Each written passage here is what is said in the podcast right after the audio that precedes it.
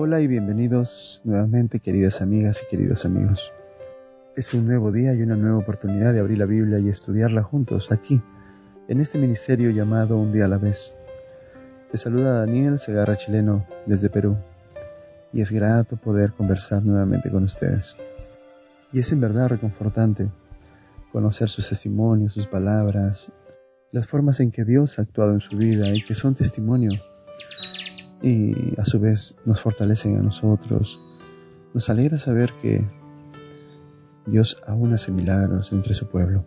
Y no que lo dude, sino que muchos puedan ver y entender que hablamos de un Dios vivo, de un Dios que no abandona, un Dios que está ahí presente, interesado siempre en el bienestar del hombre, de atraerlo hacia Él para rescatarlo de lo malo que le rodea, del pecado y por ende de la muerte. Es lo que Dios quiere para ti, para tu hogar. Librarte de todas las consecuencias que vienen en el camino de la historia, de lo que está profetizado y lo que vendrá. Y envió a su Hijo Jesucristo para que éste tome nuestro lugar y tengamos un salvoconducto, un camino a la vida eterna, a pesar de nuestra transgresión. Él se manifestó a través de Cristo en nuestra historia, haciéndose sumiso haciéndose llamar Hijo de Hombre, y conoce cada aspecto de nuestra vida.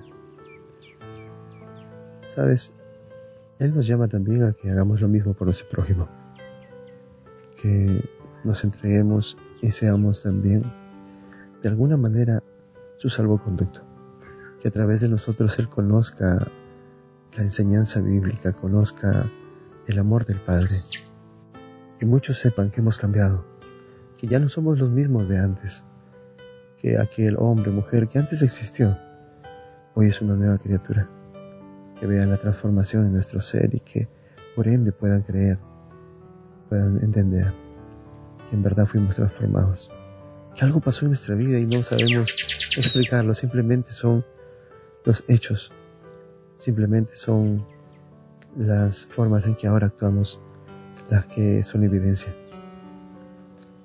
Mira, en el libro de Génesis, en el capítulo 44, hay una historia.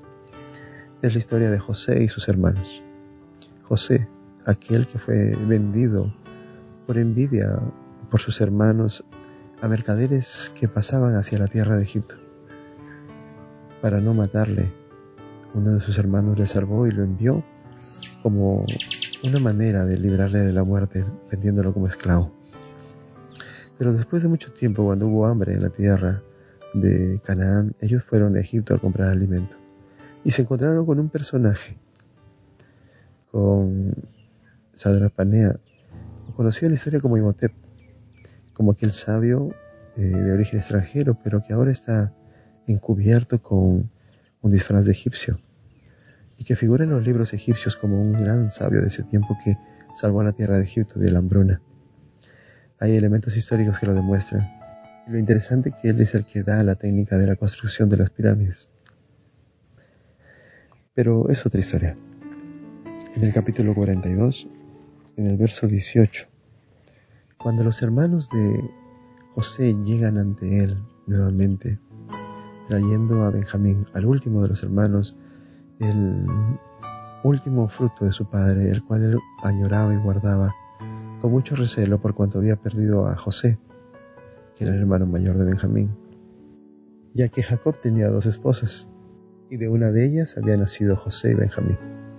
Ahora, sucede que José hace una prueba a sus hermanos y encausa una trampa para que Benjamín se quede y ver la reacción de sus hermanos, pues quedaría preso en Egipto. Pero se levanta entre todos Judá uno de los mayores, y le dice a José, sin saber que es su hermano. En el verso 18, entonces Judá se acercó a él y le dijo, Señor mío, te ruego que me permitas decir unas palabras delante de ti, y no te enojes. Tú preguntaste a tus siervos si tenemos padre, y nosotros te respondimos que sí. Preguntaste si aún teníamos hermanos y te dijimos que sí, uno pequeño, que le nació en su vejez. Su hermano mayor murió y quedó de los hijos de su madre solamente él. Mi padre lo ama y nos permitió traerlo con el consentimiento de que lo devolviésemos a salvo, diciendo que si no regresaba, moriría de dolor. Ahora, pues cuando yo vuelva, yo tu siervo, vuelva con mi padre sin el joven, mi padre ciertamente morirá y no podré soportarlo. Por eso te pido, te pido que quede yo ahora en su lugar, como siervo tuyo, y que el joven vaya con sus hermanos. Pues cómo volveré yo a mi padre sin el joven, no podré, no podré ver el mal que sobrevendrá a mi padre. Capítulo 45 dice, no podía ya José contenerse delante de todos los que estaban a su lado y clamó, salgan todos. Y dijo delante de sus hermanos, soy José. Y abrazó y lloró con ellos y preguntando por su padre y llorando, perdonándose mutuamente, encontró que sus hermanos habían cambiado, que el tiempo y el suceso que pasó con él habían hecho reflexionar y cambiar el carácter de todos. Pero Judá, aquel de quien procede el linaje del Señor Jesucristo, se levantó para ponerse en resguardo o ponerse por su hermano como esclavo. Este es un llamado para nosotros hoy, a que hagamos lo posible por tener la capacidad de rescatar a nuestros prójimos del pecado, que nosotros mismos seamos el ejemplo, que nosotros mismos conmovamos el corazón de quienes están mirándonos y sepan que Cristo nos cambió, que Cristo hizo maravillas en nuestra vida. Hoy esta es la invitación simplemente, que pongámonos a cuenta nuestra vida y en nuestro hogar con los que amamos, que ellos sepan que Dios nos cambió, que Dios está haciendo cosas maravillosas en nuestro corazón. Hoy antes de iniciar nuestro estudio, hagamos una oración. Querido Padre que estás en el cielo, gracias Señor por este nuevo día. Gracias por la bendición que es estar cerca de ti. Hoy al abrir tu palabra venimos pidiéndote misericordia, sabiduría y perdón. Atiende a nuestra oración y ven en nuestro corazón, cambia cuántos somos, transforma nuestra vida, que podamos ser testimonios vivos para otros, que podamos predicar tu palabra con los hechos que haces tú en nosotros. Atiende hoy a nuestro pedido y provee, sana y rescata a nuestras familias. Provee el alimento y el sustento diario. Te lo pedimos en el nombre de nuestro Señor Jesucristo. Amén.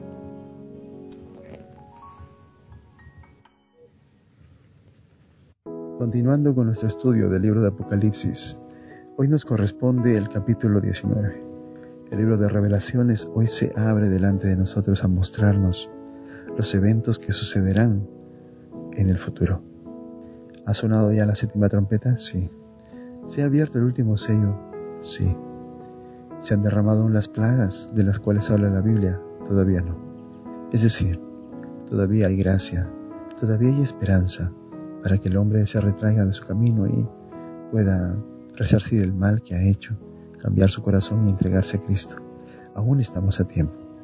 La sentencia sobre esa ciudad, sobre ese poder que engaña a los hombres, aún está por suceder.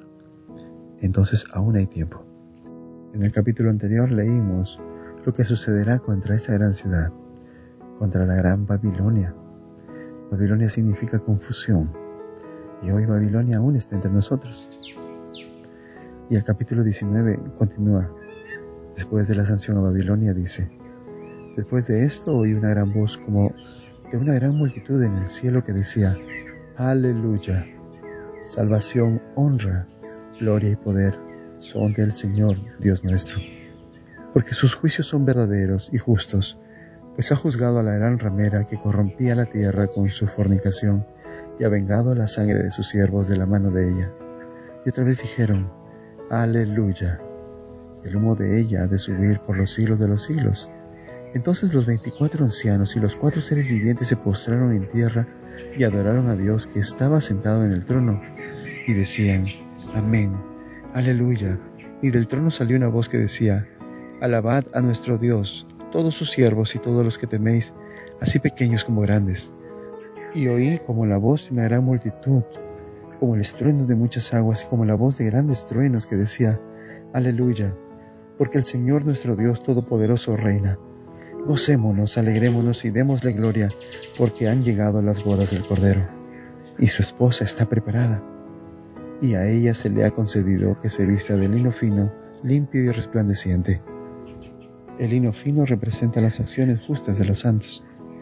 En esta primera parte del capítulo vemos que hay una alabanza, una adoración para Dios. Y esto es posterior a que se juzgó y se destruyó a la gran ramera, esta ciudad, este poder religioso político que confundió a la humanidad a través de esa falsa doctrina es juzgada y sentenciada y destruida. Allí donde se derramaron la sangre de todos los santos y profetas y de todos los que han sido muertos en el nombre de Cristo. Y se pueden escuchar tres aleluya que signifiquen alaben a Dios o adoren a Dios. Y la gran multitud, tanto como los seres celestiales y como los 24 ancianos, se postran y alaban el nombre de Dios por cuanto ha dado justicia conforme a sus obras, conforme a sus hechos, ha sido juzgada y se le ha dado su retribución. La adoración viene desde el cielo, viene de cerca del trono y viene desde la tierra. Todos adoran y alaban a Dios por cuanto ha hecho justicia al fin. Pero ahora sucede algo más. Se inicia pues las bodas del Cordero. Han llegado. Ya no hay nada que interponga que Cristo se reúna con su pueblo. Que Cristo esté junto a los que le han seguido y le han llamado por su nombre. Los que han buscado de todo corazón, que han soportado la tribulación y han vencido. El verso 9 dice, el ángel me dijo, escribe, bienaventurados los que son llamados a la cena de las bodas del Cordero, y me dijo, estas son palabras verdaderas de Dios. Y yo me postré a sus pies para adorarlo, pero él me dijo, mira, no lo hagas. Yo soy consiervo tuyo y de tus hermanos que mantienen el testimonio de Jesús. Adora a Dios. El testimonio de Jesús es el espíritu de profecía. Juan está de pie, mirando lo que sucede, escuchando las voces de alabanza desde el cielo, y el ángel que está junto a él le dice que escriba, bienaventurados los que están invitados a la cena de las bodas del Cordero. Juan se emociona y decide arrodillarse delante del ángel, pero el ángel le dice, no, no, no, no te arrodilles. Yo soy consiervo tuyo y de, de, tus hermanos, los que han guardado el testimonio de Jesucristo, aquellos que han creído en la profecía, aquellos que han aceptado las palabras de este libro. La adoración es solo para Dios. Y aquí en este pequeño párrafo nos da una gran lección. Nadie en el cielo es digno de adoración más que Dios. No hay otro a quien debemos adorar. A través de la historia verás hombres de hombres sobresalientes, hombres dedicados, consagrados, pero ninguno es digno de adoración sino solo Dios.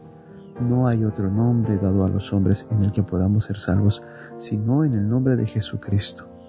Y el que tiene al Hijo, tiene al Padre. Si adoras a Dios, estás adorando al Hijo. Si adoras al Hijo, adoras al Padre. Por eso la adoración es hacia ellos, hacia el único Dios verdadero. No te arrodilles ante nadie. Tus oraciones, tus ruegos y tu adoración debe ser solo ante Dios. Y aquí el texto lo dice. El ángel no permite que se le adore porque solamente la alabanza y el honor es para Dios. ¿Cómo hacer eso? Viendo que todos adoran a Dios, tanto en el cielo como entre los que están cerca del trono y en la tierra. Juan lo ve y curiosamente se quiere arrodillar delante del ángel y el ángel se lo impide. Entiende, no te puedes arrodillar ante nada creado Toda adoración es ante el Creador, es para Dios, es para el Padre Todopoderoso. Entiende esto hoy, por favor, quita de tu vida los ídolos, quita de tu vida toda falsa adoración a la cual tu corazón te lleva o que ha sido enseñado. Entiende, solamente entrarán a las cenas del Cordero aquellos que adoren a Dios con todo su corazón y con toda su mente y con todas sus fuerzas. El verso 11 continúa diciendo, Entonces vi el cielo abierto y había un caballo blanco. El que lo montaba se llamaba fiel y verdadero, y con justicia juzga y pelea. Sus ojos eran como llama de fuego. En su cabeza tenía muchas diademas, y tenía escrito un nombre que ninguno conocía, sino él mismo. Estaba vestido de una ropa teñida de sangre y su nombre es la palabra de Dios, el verbo de Dios. Los ejércitos celestiales vestidos de lino finísimo blanco y limpio lo seguían en caballos blancos. De su boca sale una espada aguda para herir con ella las naciones, y él las regirá con vara de hierro. Él pisa el lagar del vino del furor de la ira de Dios Todopoderoso. En su vestidura y en su muslo tiene escrito el nombre de Rey de Reyes y Señor de Señores. Juan ahora ve un jinete en un caballo blanco, pero no viene con ropas blancas, viene con ropas color carmesí teñidas, humedecidas en sangre. Él es el que ha pisado el lagar, el que ha hecho la cosecha de las uvas y las ha puesto en el lagar y allí las ha pisoteado. Sí, sus ropas están vestidas de sangre, la sangre de los impíos, de aquellos que hicieron el mal contra los siervos de Dios, y ha dado retribución y pago conforme a lo que han hecho, conforme a sus obras, ya que su nombre se llama fiel y verdadero y con justicia juzga y pelea. Sus ojos todo lo pueden ver, no hay pecado en sus ojos, el fuego de ellos consume con su mirada todo mal. De su boca sale la escritura, la cual permite definir lo bueno y lo justo, lo verdadero y certero y lo falso y engañoso. Este es Cristo que viene aquí al mundo, no en paz, sino en guerra, a juzgar y a sancionar, a dar retribución a los malos. No permitirá que el pecado se levante nuevamente en este mundo, por cuanto ha sido purificado. ¿Y cómo sabemos que es Cristo? Ah, en sus vestiduras y en su muslo está escrito, Rey de Reyes y Señor de Señores. Y su nombre es la palabra de Dios, el verbo de Dios. Y este es Cristo, como lo dice Juan, el discípulo amado, en el capítulo 1 de su Evangelio, donde dice, en el principio era el verbo, el verbo estaba con Dios y el verbo era Dios. Este estaba en el principio con Dios. Todas las cosas por medio de Él fueron hechas y sin Él nada de lo que ha sido hecho fue hecho. Ahora viene con sus ejércitos celestiales, con voz de arcángel, con el poder dado por Dios, para dar retribución y juzgar a esta tierra. Y el verso 17 dice, Vi un ángel que estaba de pie en el sol y clamó a gran voz diciendo a todas las aves que vuelan en medio del cielo, Venid y congregaos a la gran cena de Dios, para que comáis carne de reyes y capitanes, carnes de fuertes, carnes de caballos y de sus jinetes, carnes de todos, libres y esclavos, pequeños y grandes. Este llamado es curioso porque cuando uno ve las historias de las batallas, cuando uno ve eh, los sucesos después de los eh, enfrentamientos, quedan en el campo de batalla regados los cuerpos muertos de los que han sido vencidos, de los que perdieron. Y las aves vienen y aprovechan y devoran aquellos cuerpos putrefactos, aquellos cuerpos que están allí. Y aquí el ángel hace una invitación a todas las aves del mundo, las que quedan vivas, a que vengan, porque habrán muchos cadáveres, habrán muchos que serán muertos a causa de la aparición de Cristo en esta tierra. Y el juicio y la sentencia no hace distinción si son ricos o pobres, grandes o pequeños, si son libres o esclavos, hombres o mujeres. La sanción es para todos. Y el verso 19 dice, vi a la bestia y a los reyes de la tierra y a sus ejércitos reunidos para guerrear contra el que montaba el caballo y contra su ejército. La bestia fue apresada, y con ella el falso profeta que había hecho delante de ella las señales con las cuales había engañado a los que recibieron la marca de la bestia y habían adorado su imagen. Estos dos fueron lanzados vivos dentro de un lago de fuego que arde con azufre, y los demás fueron muertos con la espada que salía de la boca del que montaba el caballo, y todas las aves se saciaron de las carnes de ellos. Ante nuestros ojos se nos muestra que la bestia y el falso profeta serán apresados y lanzados al fuego y azufre. Estos eventos de este capítulo son en paralelo con los capítulos que hemos leído antes, a la sentencia para la bestia y el falso profeta, pues éste hacía las señales para engañar a los hombres y atraerlos a adorar al gran dragón y seguir a la bestia. Pero así también los hombres que no han seguido a Dios y mujeres que no han servido a Dios caen muertos. ¿Por qué caen muertos de repente? El siguiente capítulo nos contará por qué. Pero hoy este capítulo 19 nos muestra algo. Cristo vuelve pronto y traerá con él su justicia y dará a cada uno según su pago. Por eso hoy es tiempo de cambiar, hoy es tiempo de llevar la adoración hacia Dios y dejar todo atrás. Que nuestra vida sea ejemplo para que otros puedan seguirle y adorarle también. Hoy Dios te llama. Escucha hoy su voz y ven a Cristo. Ven a la verdad. Búscala y encuéntrala en la Escritura. El Señor te está esperando. Que el Señor te bendiga.